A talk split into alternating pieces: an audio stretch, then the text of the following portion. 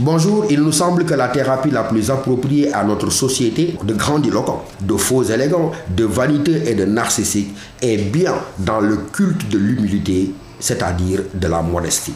En effet, c'est une conviction fortement nôtre que nous gagnerions à être modestes en pesant minutieusement le poids de ce qui en nous ne doit rien à nous, mais presque entièrement aux autres. Modestie par laquelle l'homme s'élève au rang du divin. Dieu lui-même élevant ceux qui se rabaissent et rabaissant ceux qui s'élèvent. Modestie par laquelle nous nous pénétrons de la vanité de toutes choses. Modestie par laquelle vivre cesse d'être un fardeau pour devenir un bonheur.